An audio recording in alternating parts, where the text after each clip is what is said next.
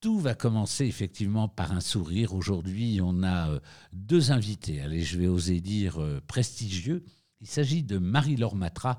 C'est la première fois qu'on va l'entendre dans un podcast de Radio Toulouse. Elle est la directrice, la responsable du cinéma de Grance, euh, Robert Hossein, qui appartient à la régie Scène et Ciné. Et puis on reçoit pour la deuxième fois Thomas Flavier. Bonjour Marie-Laure, bonjour Thomas. Bonjour. Bonjour. Alors vous êtes là pour nous parler quand même de quelque chose d'un peu particulier sur lequel il faut vraiment euh, c'est le cas de le dire, donner un coup de projecteur, hein, une, poursuite sur euh, quatre films, euh, dont un a déjà été programmé, mais dont la programmation va se poursuivre, ainsi que trois autres films. Mais ça ne se passe pas dans n'importe quel cas de Marie-Laure, ça se passe dans le cadre du GNCR. Alors, juste un petit mot, de quoi s'agit-il? Alors, le GNCR, en effet. Alors, le GNCR, c'est le Groupement national des cinémas de recherche. C'est un groupement qui regroupe 400 établissements dont l'espace Robert Hossein. Quand vous dites 400 établissements, c'est-à-dire 4 salles de cinéma euh, sur notre territoire. Ouais, 4, 400, 400 cinémas, sur, notre territoire, sur le territoire. Voilà. Et l'espace Robert Hossein est adhérent. Alors, quelles sont les missions en fait du GNCR Oui. Le GNCR soutient euh, des films, des films souvent novateurs, des films très singuliers, des films aux esthétiques variées, des films ouverts sur le monde, ouverts sur la société, des films qui sont peu exploités, en tout cas euh, peu mis en avant dans certaines, euh, dans plusieurs salles de cinéma. Et donc notre but, c'est de vouloir les faire découvrir au plus grand nombre. Et, en même temps, ce sont des films d'une grande qualité, presque expérimentaux. Sont des... on, peut le dire. Est-ce qu'on peut dire comme ça, Ce sont des films presque expérimentaux, tous d'une très grande qualité.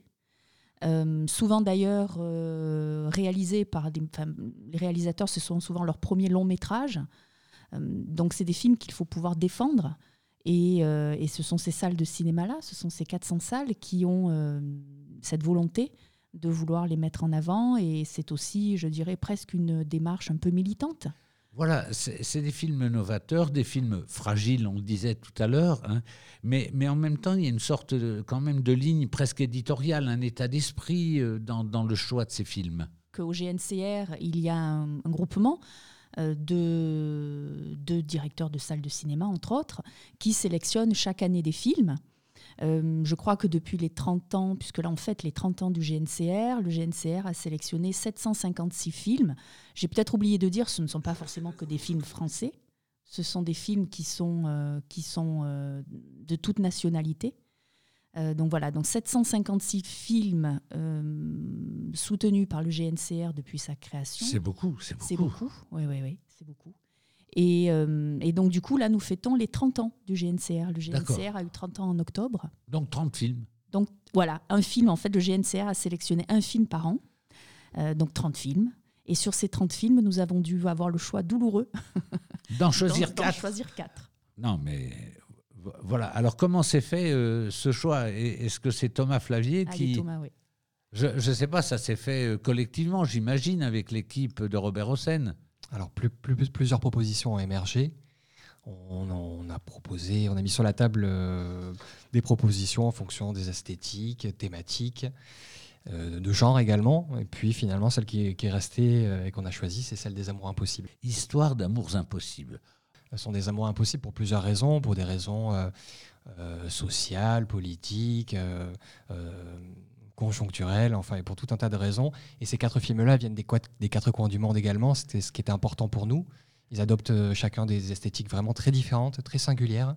Alors, parti pris assez fort. Voilà, euh, très très rapidement, parce que vous allez revenir en nous parlant de, de, ces quatre propositions. Euh, euh, un, film issu de la France, un film issu de Shanghai, un du Portugal et un autre du Moyen-Orient, de la Palestine. Et donc c'est un choix très varié, comme vous me disiez tout à l'heure, un choix difficile à faire parmi les 30 films. Mais enfin, enfin, quand même, la ligne conductrice, Les Amours Impossibles, je trouve quand même que ça, ça ouvre plein de possibles, justement. Donc le premier film a été présenté, enfin, devait, aurait dû être présenté par un intervenant. D'accord. Du coup, on s'est partagé les tâches. Donc Thomas va présenter bah, le tabou et les fleurs de Shanghai, et moi je présenterai l'inconnu du lac. Alors intervention divine, peut-être on va on va ne ah pas en parler puisqu'il est, il, est, fini, il est passé. Le 15 mai. Tabou. Alors le premier film, euh, Thomas Flavier, c'est Tabou, c'est un film tourné en noir et blanc. Alors c'est une adaptation d'un film muet du début des années des 30, 30 qui mettait en scène évidemment une histoire d'amour tragique. Donc ce film-là a été euh, tourné en deux parties, on va dire plus une introduction la première partie se passe à Lisbonne en 2012, donc qui est la période de tournage du film qui est une partie, disons, urbaine et avec une approche euh, assez naturaliste des, des, personnages. On, suit euh, une vieille dame très âgée qui est au, soir de sa vie et qui demande, avant de mourir, à sa femme de ménage, à sa voisine, de voir, de revoir plutôt, un vieil homme qu'elle n'a pas revu évidemment depuis fort longtemps. Donc la, femme de ménage et sa voisine rencontrent cet homme, mais malheureusement trop tard. Il est mort.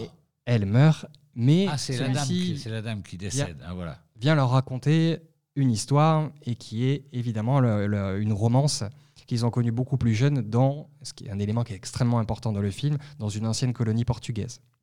Donc ce chapitre-là est appelé Paradis perdu. On comprend très vite pourquoi, puisque la deuxième partie s'appelle Paradis et qui, elle, commence euh, dans un pays qu'on imagine être le Mozambique, donc une ancienne colonie portugaise.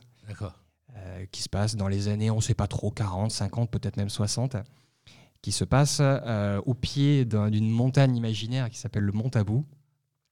Ah voilà, d'où le titre du film. Je me demandais qu'est-ce qu'il y avait d'interdit là? Qu'est-ce qu'il y avait d'interdit? Voilà, Une, idylle qui était impossible entre deux, entre deux jeunes gens euh, qui n'étaient pas du tout censés être, euh, être ensemble, donc un amour impossible qui est tenu dans le secret et qui est forcément chargé de, mélancolie, de saudade.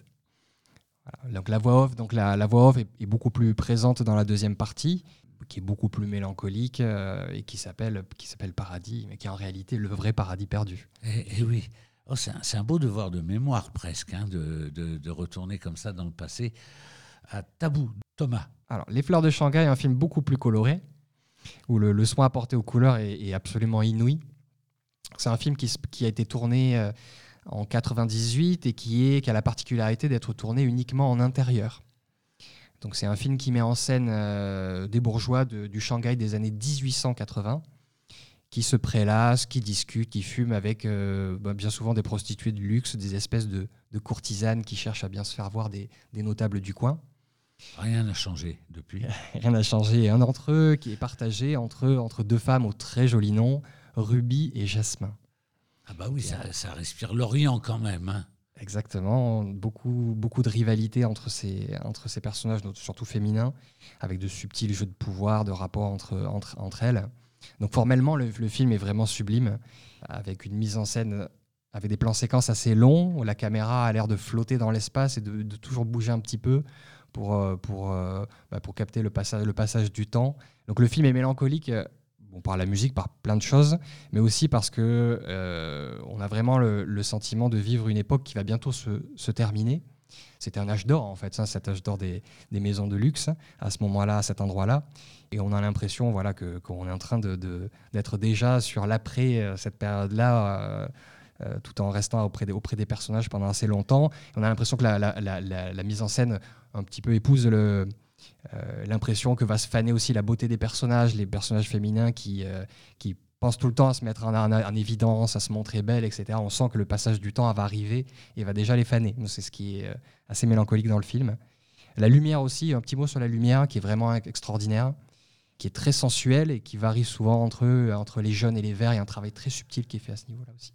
C'est drôle, comme vous en parlez, j'ai presque l'impression de voir le film avec une certaine longueur, une certaine lenteur et, où peut-être les, dialogues se font entendre. on est peut-être impatient d'entendre qu'est-ce qui va être dit, qu'est-ce qui va être montré, le rapport au sujet, le rapport à l'objet. J'ai vraiment l'impression comme ça qu'il y a tout un univers qui est rejoué euh, avec, vous l'avez dit, avec une certaine forme de nostalgie parce qu'on sent que ça va se terminer. Et quand on sent que les choses vont se terminer, je crois qu'on y accorde une plus grande acuité. Absolument, c'est euh, tout à fait vrai pour le film précédent, pour Tabou également où on, a une histoire, on sait déjà que l'histoire, l'histoire est terminée au moment où la deuxième partie du film se lance, et que cette histoire d'amour-là, elle, on, sait qu'on imagine très bien comment elle, elle s'est terminée. Robert Hossein est passionnant dans sa programmation. Venez nombreuses, nombreuses, c'est pas cher, c'est pas cher. L'inconnu du lac, c'est Marie-Laure qui nous en parle. Ah, l'inconnu du lac. Alors ça, c'est français, ça. L'inconnu du lac, c'est français. Ça a été réalisé par Alain Guiraudy. Alain Guiraudy, euh, pour, euh, pour ceux qui ne le connaissent pas, peut-être que les films vont leur parler. Il avait sorti Rester vertical en 2016, et puis là récemment, il y a quelques mois, Viens, je t'emmène. Donc L'inconnu du lac euh, est sorti en 2013. on est encore dans des histoires d'amour impossible, cette fois-ci des histoires entre hommes. voilà, avec, je dirais, un acteur principal. En tout cas, pour moi, c'est comme ça que je l'ai ressenti. Donc, cet acteur principal, ben, c'est le lac.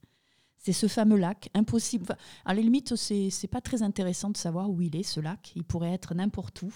Il est l'objet, le, l'objet principal, le lieu principal où tout, où tout va se passer. Il faut savoir en fait que la caméra n'ira jamais plus loin que le parking, le parking qui, qui, qui jouxte ce lac, et que du monde extérieur, on n'entend que la rumeur des voitures qui circulent sur la route qui est assez proche. Voilà, donc ce lac, c'est un décor. C'est l'acteur du film, comme je le disais. C'est un lieu aussi fait de rituels, fait de codes. Pourquoi? Parce que c'est un terrain de drague homosexuel. Et donc chaque jour d'été, des hommes viennent bronzer, se, se prélasser, se rencontrer. Les corps se frôlent, les corps se caressent, les corps se consomment aussi, cachés derrière des buissons. Un lieu où l'on se satisfait du plaisir de l'instant. Et donc Franck vient s'y baigner, il vient y draguer, il sympathise avec Henri, un hétéro avec qui il entame une amitié totalement désintéressée, mais Franck s'intéresse surtout à Michel. Michel pour qui il éprouve énormément d'attirance. Michel est un bel Apollon, avec un corps magnifique, mais il est aussi beau que vénéneux. Aïe Et donc toute l'histoire, toute cette histoire d'amour impossible va se transformer finalement en, thriller, voilà, si on, peut, si on peut le dire ainsi, le lac qui est euh, magnifiquement filmé. Alors c'est vrai que je ne l'ai pas dit, mais le film a, a, été sélectionné euh, au Festival de Cannes dans la section Un certain regard. Il a d'ailleurs eu le prix de la mise en scène. Et euh, c'est vrai que les esthétiques sont fabuleuses. Le, voilà, la caméra filme ce lac comme un... Bah, Thomas parlait tout à l'heure de paradis. voilà, ce lac, c'est peut-être une sorte d'Éden, un lieu sauvage, caché du monde extérieur. Euh, magnifiquement euh, étincelant sous les lumières du soleil. Et puis, euh, en contrepoint, c'est là où est tout, tout l'intérêt aussi du film, c'est qu'il y a le versant solaire du lac, mais il y a aussi le versant nocturne, parce que ce lac est filmé la nuit. Et là, ben forcément, l'ambiance, l'atmosphère se transforme. Le lac, on pourrait presque penser à un linceul qui recouvre petit à petit Franck et Michel. Et puis, euh, et puis, il devient inquiétant, il devient dangereux. Et c'est là aussi où l'on perçoit toute la dimension policière du film, parce qu'il faut savoir quand même qu'autour de cela, qu'il y a un meurtre, et donc un meurtrier. Oh là là, j'ai trop peur, moi je vais faire... non, blague à part, vous êtes en train d'embarquer de, nos auditeurs, et moi en premier, là, dans, cette histoire quand même euh, trouble, que ça soit ce lac, que ça soit les personnages. Euh, je crois que c'est le mot qui convient. C'est une histoire trouble. Ce sont aussi, euh, c'est un parti pris, un parti pris d'Alain Guiraudy aussi de filmer euh, des scènes de sexe crues. Hein, il faut, je l'ai pas dit, mais je. D'être réservé à un public un peu le film mature. le film est interdit au moins de 16 ans. D'accord. en effet, les scènes, il y a de nombreuses scènes de sexe. Euh, qui se succèdent, qui sont très explicites, avec des gros plans, hein, ne nous le cachons pas non plus. Mais, euh, mais ce que j'ai envie de dire aussi, c'est que mm, même si ces scènes peuvent déranger, même si certains y verront mm, un peu de vulgarité, bien que moi je sois beaucoup plus mesurée là-dessus, euh, je trouve que ces instants de communion charnelle sont, sont primordiaux dans le film parce qu'ils témoignent avant tout et surtout d'une grande solitude de ces, de ces personnes qui sont de ces touristes de l'amour et de Franck qui cherche en fait, euh, euh, bah, qui cherche tout simplement l'amour. Euh, oui, je suis en train de penser que on, parle toujours d'amour, de, rencontre à travers le regard, à travers l'esprit, à travers le cœur. Mais quand même, l'amour sans sexe, euh, l'amour euh, corporel, plus plus largement, hein, de, la, de, la, peau, quoi, hein, de cette peau à peau, est quand même essentiel. Et peut-être que c'est c'est là l'univers de l'inconnu du lac. C'est tout à hein. fait l'univers de l'inconnu. Je ne sais même pas si presque le lac pourrait avoir une peau qui recèlerait des choses. Le lac a une peau. Voilà. En tout cas, L'inconnu du lac, donc à public averti, au-delà de 16 ans, euh, c'est diffusé quand à, Robert Hossein à Grance Ce sera le dimanche 19 juin à 19h. Alors, L'inconnu du lac, 19 juin, 19h. Les fleurs de Shanghai. Dimanche 12. 12 euh, juin, à 19h. 19h, c'est toujours le dimanche, on a dit. Je crois qu'on a rappelé euh, l'essentiel. Euh, rien à rajouter autour de cette magnifique euh, proposition des amours impossibles, euh, déclinée sous différentes formes, hein, sous différents axes.